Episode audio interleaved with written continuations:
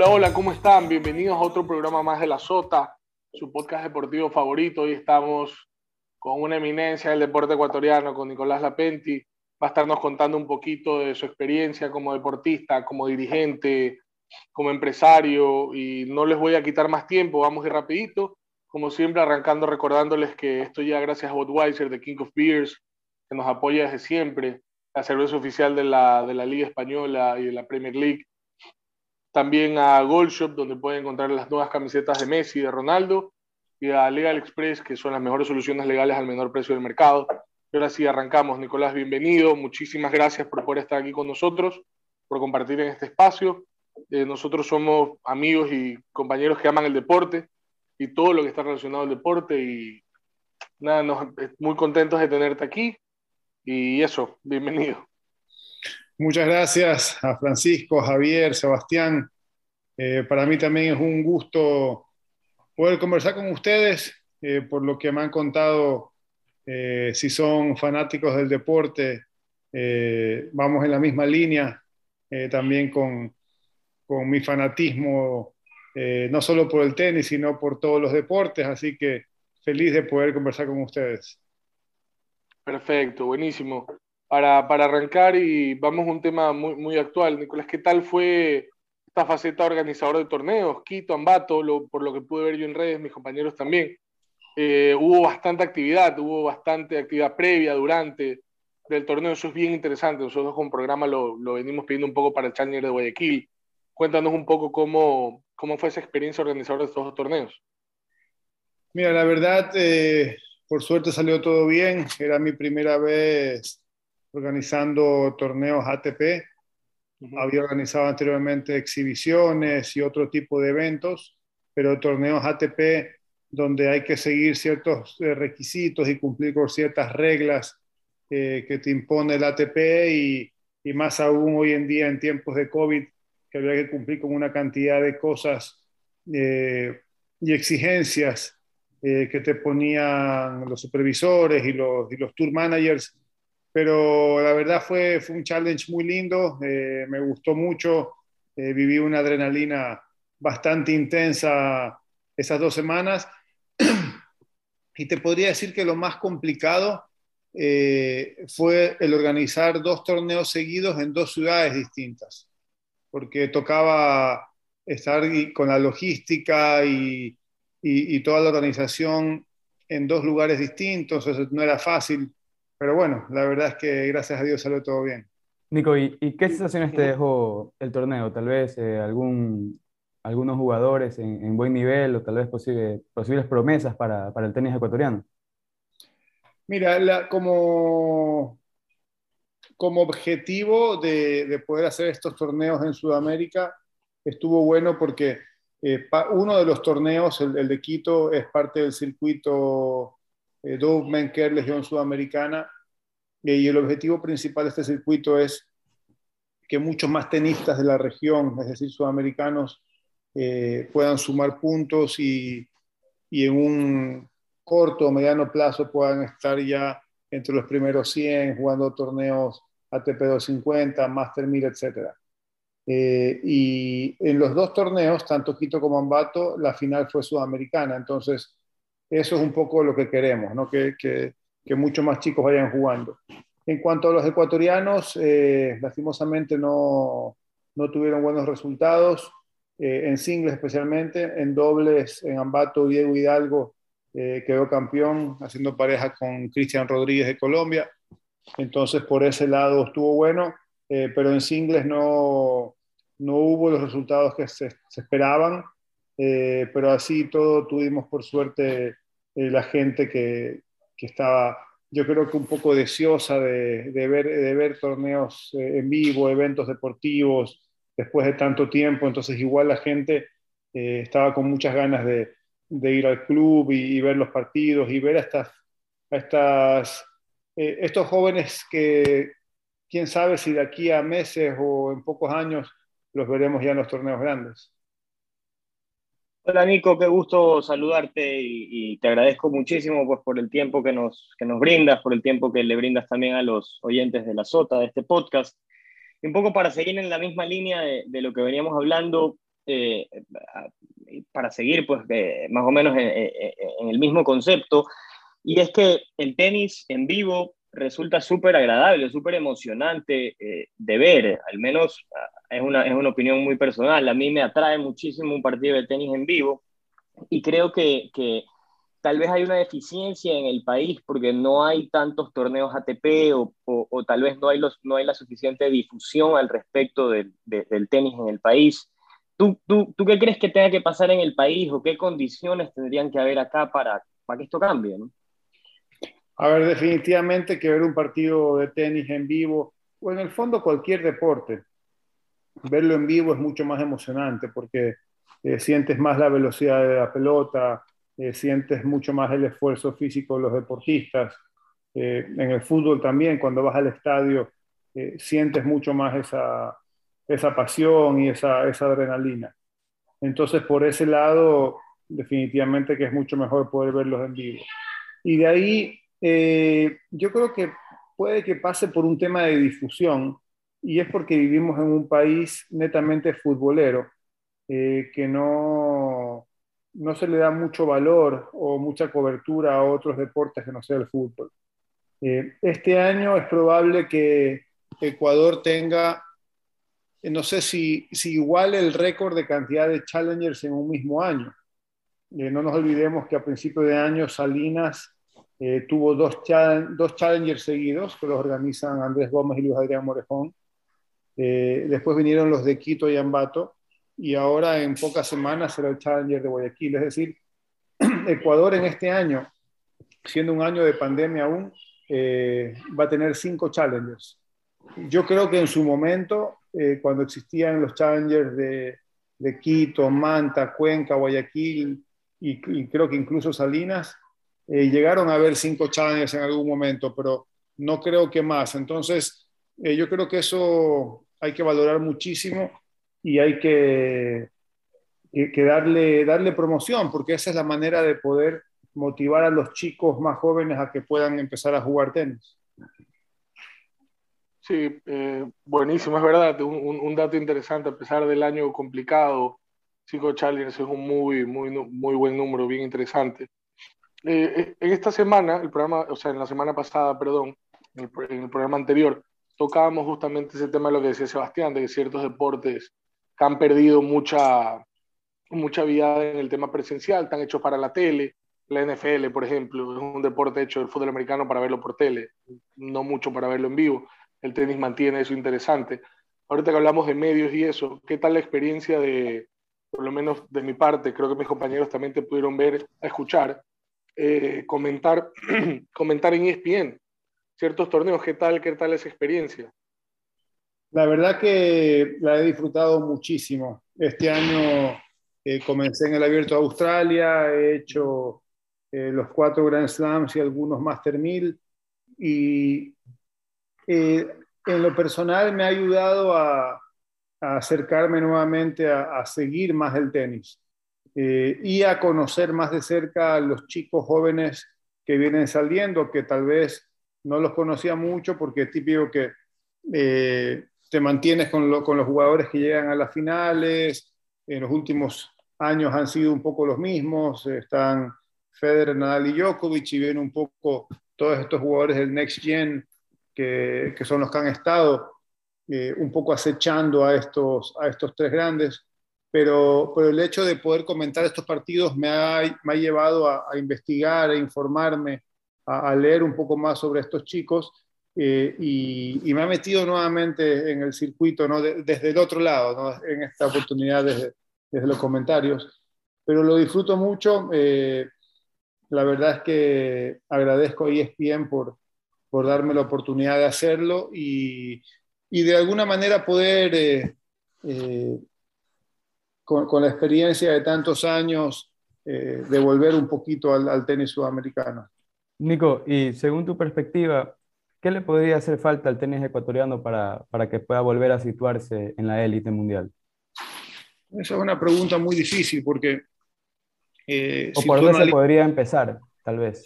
Sí, si tú analizas los casos, eh, han sido más bien siempre esfuerzos personales. ¿no? Si ves el caso de, bueno, Pancho Segura en su momento, eh, después eh, Miguel Olvera, Pancho Guzmán, mismo Andrés Gómez, el Flaco Viver, Ricardo Icaza, yo, Giovanni, mi hermano y yo.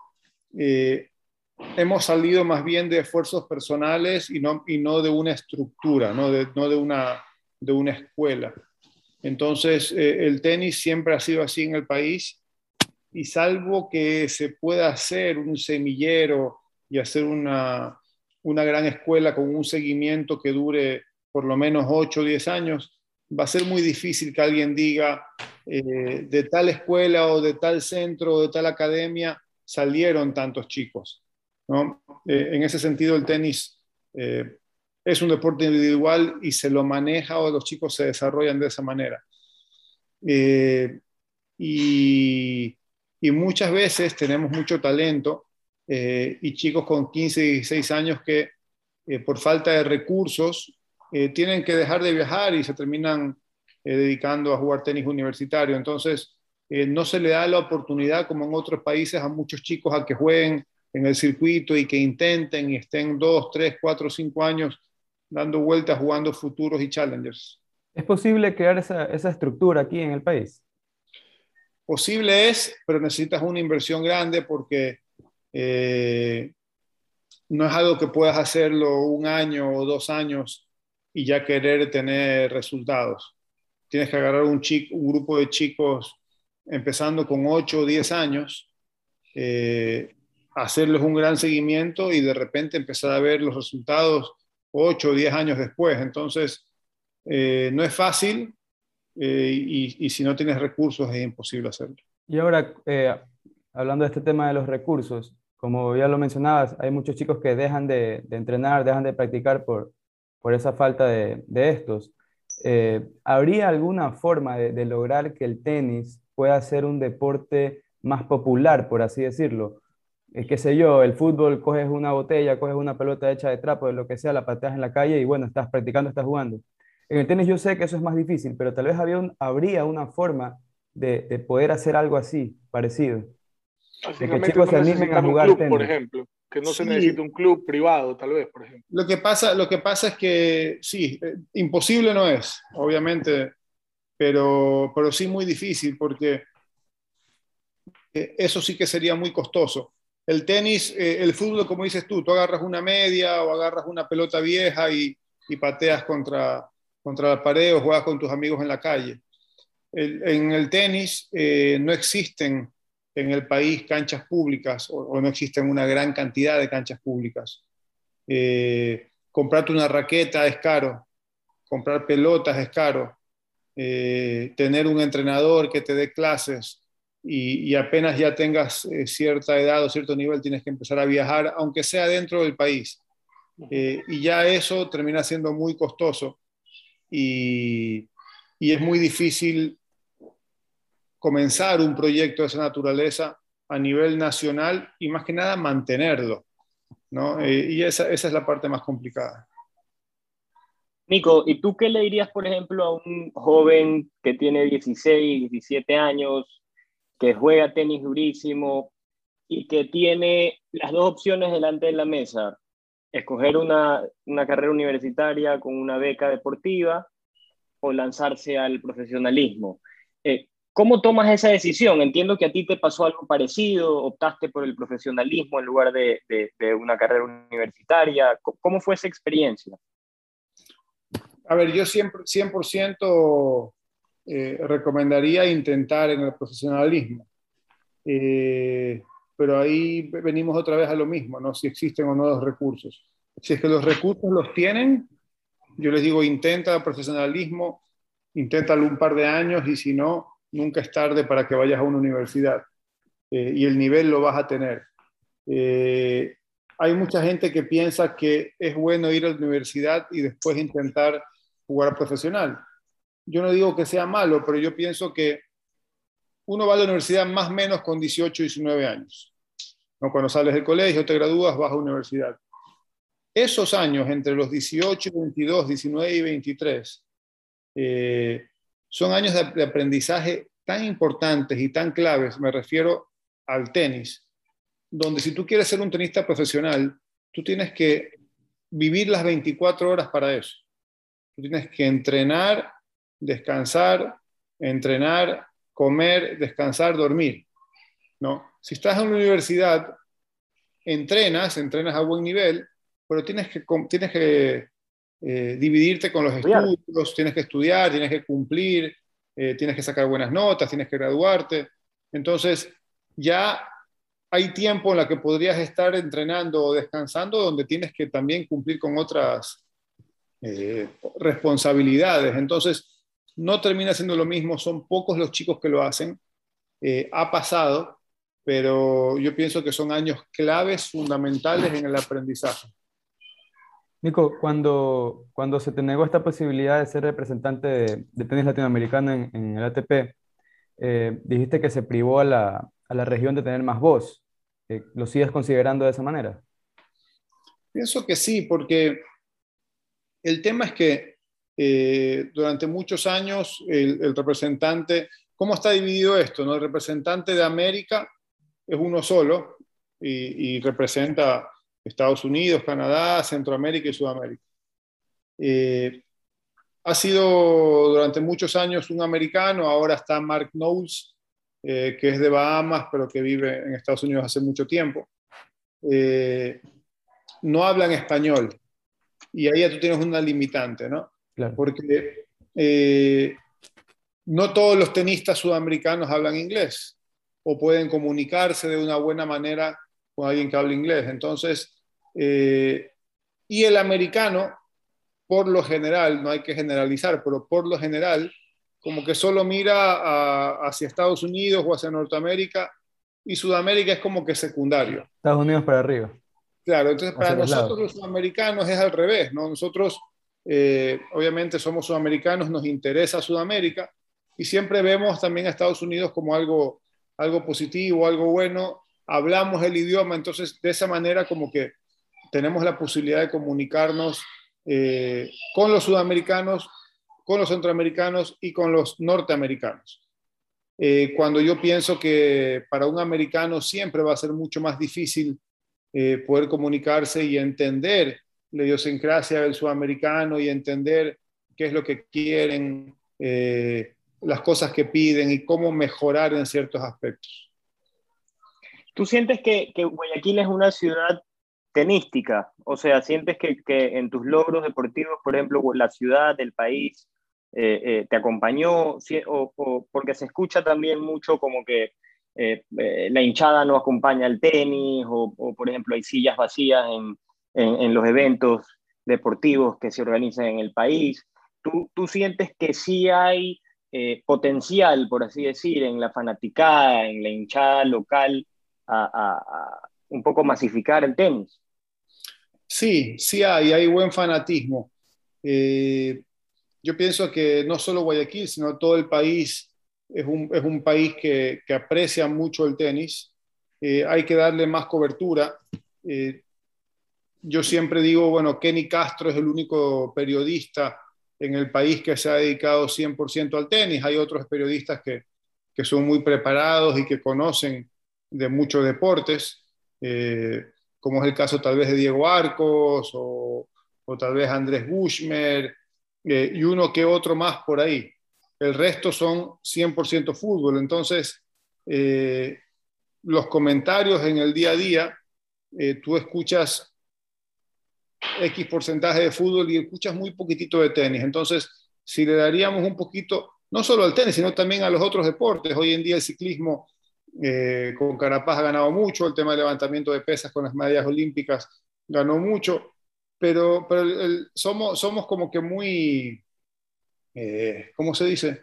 Eh, noveleros. Resultadistas, tal vez, claro, noveleros. Resultadistas y noveleros, porque ¿qué, ¿qué, más se escucha en las últimas semanas de, ciclismo, de levantamiento de pesas.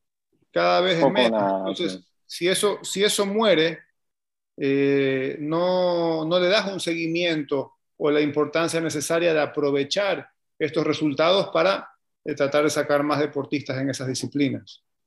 Una, una, una pregunta, eh, Nico, que, te, que, estábamos tratando hablando entre todos, queríamos, al, pensábamos un tema, varias preguntas que hacerte y dentro de las premisas que tenemos el programa, como te contaba, que era el tema del apoyo al deporte colegial universitario, ¿tú crees que se pudiera hacer una liga eh, intercolegial, eh, ya sea desde escuela secundaria o interuniversitaria, se pudiera generar, eh, así como se juega, hablamos ahorita del tenis universitario en Estados Unidos, se pudiera hacer aquí, se pudiera hacer que los colegios tengan su equipo, sus cuatro raquetas y se juegue? Yo creo que sí, y me encantaría ser parte de. Eh, increíble. Me encantaría. Y, si ustedes también están, por lo que me cuentan, y, son fanáticos, eh, yo creo que es cuestión de, organizar algo, de, prepararlo bien. Eh, yo en ese sentido, en los últimos años tengo experiencia en, organización de eventos. también tengo una productora de televisión que de alguna manera puede encajar con, con temas de transmisiones y coberturas y, y qué mejor que chicos jóvenes como ustedes, que emprendedores y fanáticos que puedan también eh, ser parte de esto. Pero eh, yo creo que, que, es fundamental para el desarrollo del deporte profesional, por un lado, y, amateur por el otro, porque ya eh, cuando entras tal vez en, en deportes universitarios, eh, en muchos casos estamos hablando ya de deporte amateur, porque si ya estás jugando a ese nivel, tal vez no estás buscando llegar a ser profesional.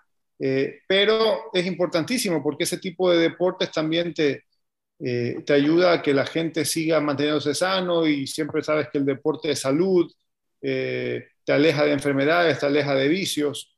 Entonces, es importantísimo. Y te cuento que el, ministro de Deportes, Sebastián Palacios, me, invitó a ser parte de, un consejo consultivo eh, donde estamos varias, somos como veintipico de personas de, distintas ramas.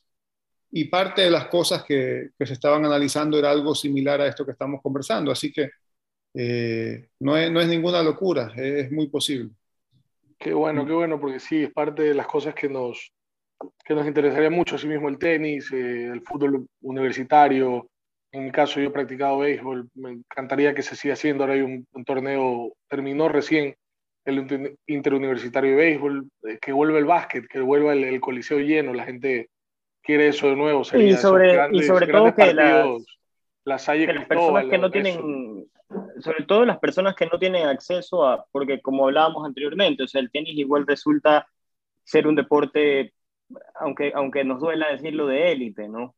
No sé si sea algo que solo pase aquí o, tal vez en menor medida en otras partes del mundo, pero, pero sí creo que lo que dice Francisco eh, es un hecho y es que el, deporte colegial, el deporte universitario puede hacer que, que el tenis llegue a lugares donde hoy en día tal vez no llega, a hogares donde tal vez eh, la gente no lo puede financiar. ¿no?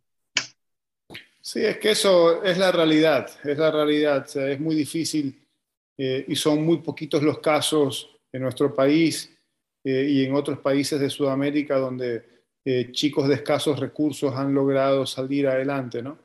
Eh, se ve mucho o, se vio mucho en su momento chicos que eran pasabolas, que aprendieron simplemente de ver jugar a los socios y que después llegaron a jugar un gran nivel.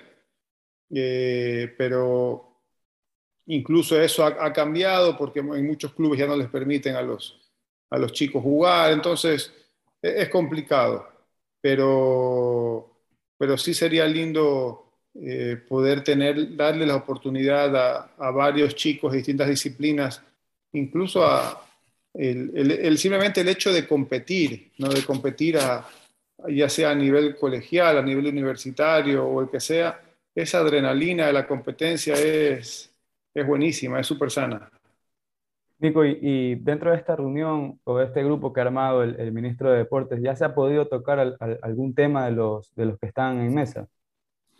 Sí, eh, justamente el, martes pasado eh, hubo una primera reunión, yo no pude estar porque aquí, acababa de terminar los, eh, los torneos en Quito y Ambato, pero justamente parte de esto es poder reestructurar eh, todo el sistema de deporte de alto rendimiento, eh, poder hacer todo un tema de, de, de deporte colegial, universitario, barrial, eh, que sea una estructura un poco, un poco más organizada.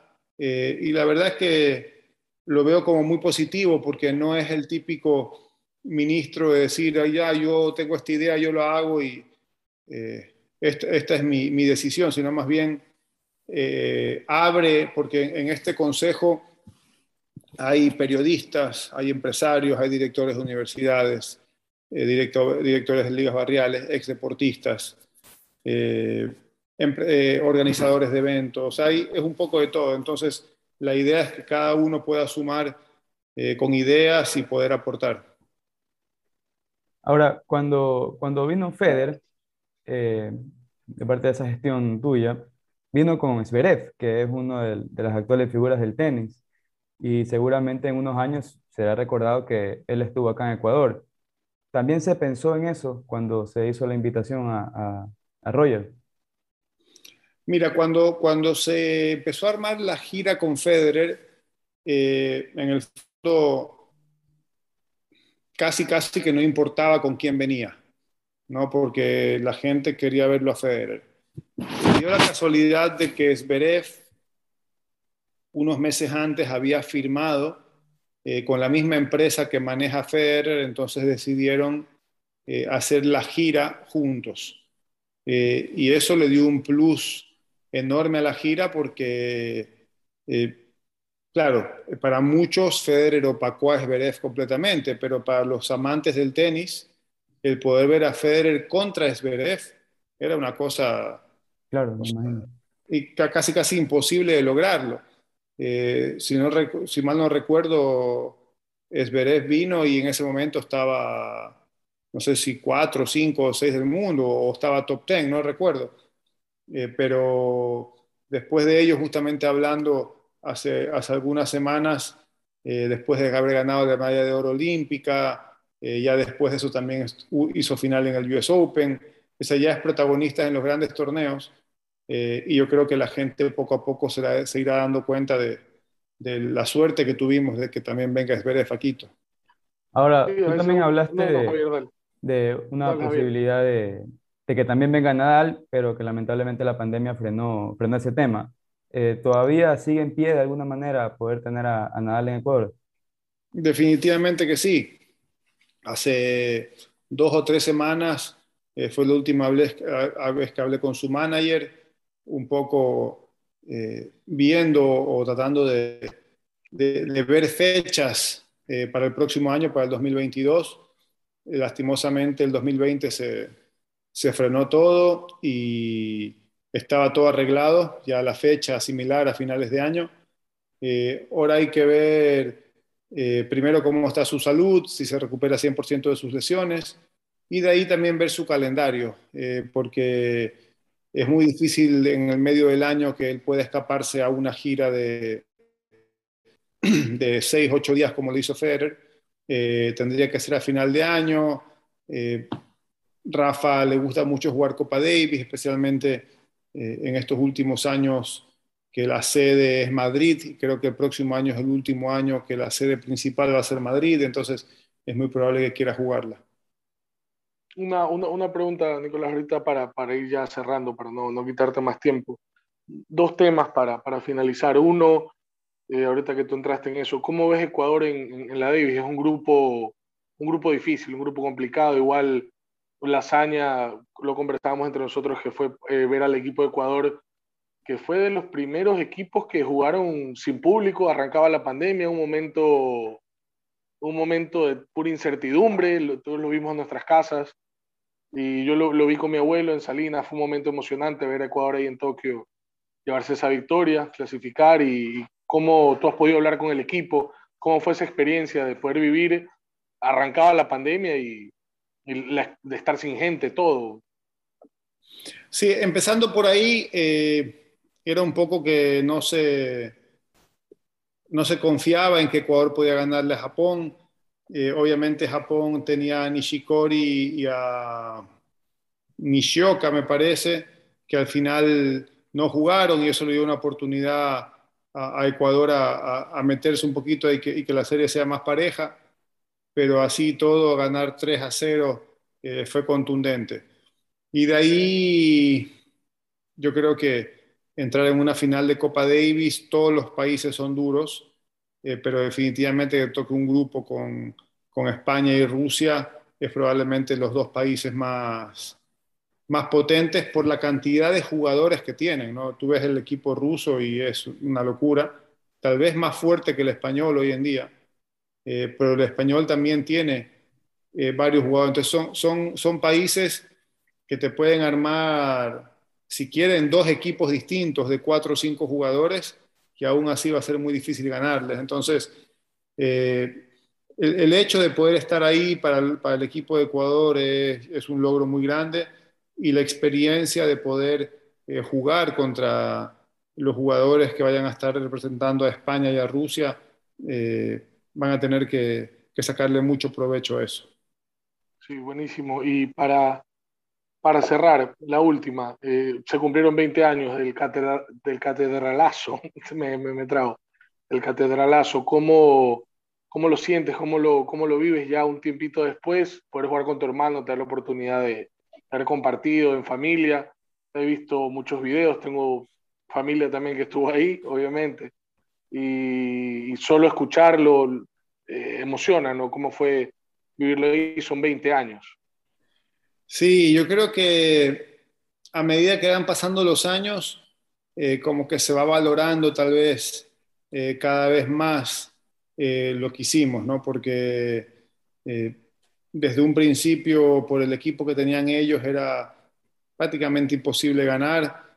Uno siempre como, como deportista y como profesional entras a la cancha y, y tengas a quien tengas enfrente, siempre tienes esa, esa sensación o esa, o esa creencia de que puedes ganar cualquier partido. Eh, y un poco eso fue lo que, lo que nosotros tuvimos en esa serie, no sabíamos que era sumamente difícil, pero entras a la cancha y entras a ganar. Eh, y nosotros tuvimos una semana bastante complicada en el sentido de, de, cómo se comportó la prensa y cierta gente eh, británica con nosotros, casi casi que que nos iban a pegar una paliza. Entonces eso, eso nos motivó aún más y, y como se fueron dando las cosas, Giovanni con solo 17 años haber dado ese último punto fue, fue algo eh, que, hasta el día de hoy a veces es difícil de creerlo eh, y, el poder disfrutarlo eh, con un hermano estando en el equipo y con toda la familia ya presente lo hace cada vez más especial y, y como te digo, a medida que pasan los años, cada vez se lo valora más. Buenísimo, sí, increíble, una, una experiencia que tiene que haber sido bien increíble para los ecuatorianos que estaban ahí. Nosotros éramos muy chicos, pero, pero cada vez, como tú dices, se lo, se lo valora más. Nosotros, a pesar de haber sido muy jóvenes en ese momento, lo conversamos dentro de aquí del, del equipo de la Sota y, es muy emocionante y, y, es increíble poder saber que, que Ecuador realizó esa hazaña en esa cancha, en ese estadio. Y buenísimo, no te quitamos más tiempo. Muchas gracias, Nicolás, otra vez más por, por compartir este, este tiempo con nosotros, con la SOTA, con los oyentes. Y nada, agradecerte, agradecerte por, por el espacio, por el gesto. No, más bien a ustedes, eh, agradecerles y felicitarlos, a todo el equipo de la SOTA. Sigan adelante, sigan ahí eh, con esas buenas ideas, con esas ganas. Y queda pendiente una conversación para sacar adelante el deporte eh, colegial y universitario. Claro. Increíble, buenísimo. Gracias. gracias. Un gustazo. Para ir cerrando, no se olvide la gente que esto ya gracias a Hotweiser de King of Beers, eh, eh, la cerveza oficial de la Premier League y de la Liga Española, a Gold Shop, que ya les trae las nuevas camisetas de Messi, de Ronaldo y todas las que quieran de los equipos europeos a Legal Express que tiene los mejores servicios legales al menor precio del mercado. Muchas gracias, otra semana más. Esta fue con Nicolás Lapenti. Nos vemos. Vamos a tener más Sota Talks, más ediciones de conversación. Un abrazo. Nos vemos la semana que viene. Chao.